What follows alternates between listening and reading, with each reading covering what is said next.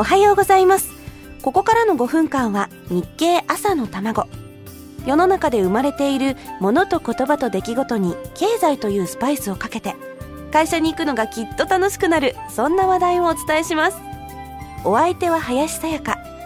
この番組は聞けばわかる読めばもっとわかる日経。日本経済新聞がお送りします。さあ金曜日です。元気な週末を迎えられそうですか？日経で見つけた気になる言葉をテーマに今週はお届けしてきましたが最後は日陰渡り。女性にとっては特に気になる言葉です。4月11日付の日経とことん試しますのコーナーにこの言葉がありました。夏に向けてどんどん強くなっていく紫外線を頑張って避けましょうというお話です。今回は記者の方が海岸や街中で日陰から日陰へと移動する日陰渡りをすると体に浴びる紫外線をどれぐらい減らせるかというのを実験しているんです。難しい実験方法は置いておきまして街中を日陰渡りすることで紫外線をなんと30%ほど減らせたんだそうです。でも紫外線カットの日傘を差すとなんと90%も減らせたという結果。やっぱり日傘って欠かせないんですね。ちなみに1週間ほどの実験期間に顔の左側だけに紫外線対策のクリームを塗っていたそうなんですが塗らなかった右半分は炎症を起こしたような状態になっちゃったんだそうです。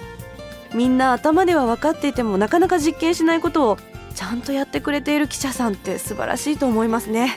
最近は男性でも日傘を差して歩く人が増えているらしいんです。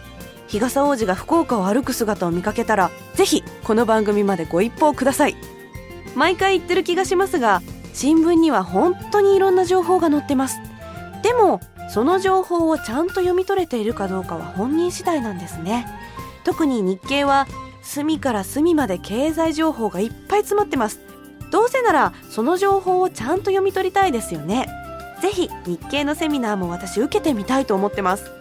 さて話は変わりますが私実は先日初めて東京の銀座を歩いてきました。噂に聞く銀ブラっていうやつですよね。日本で一番土地が高いと言われる旧居堂前も歩いてきました。はがき1枚の広さで30数万円の値段がする場所ですからなんか歩くだけでドキドキしちゃってドキドキを振り払うようにねこう胸を張って歩こうと思ったんですけどドキドキに勝てなかったですね。なかなか博多ブラブラのようにはいきませんね。で私また新しい疑問を持ってしまったんですがこの続きはまた来週ということにいたしましょう。今週もお相手は林さやかでした。この番組を聞いてくださる皆さんに少しでもいい景気が訪れますようお祈りいたします。ではまた来週。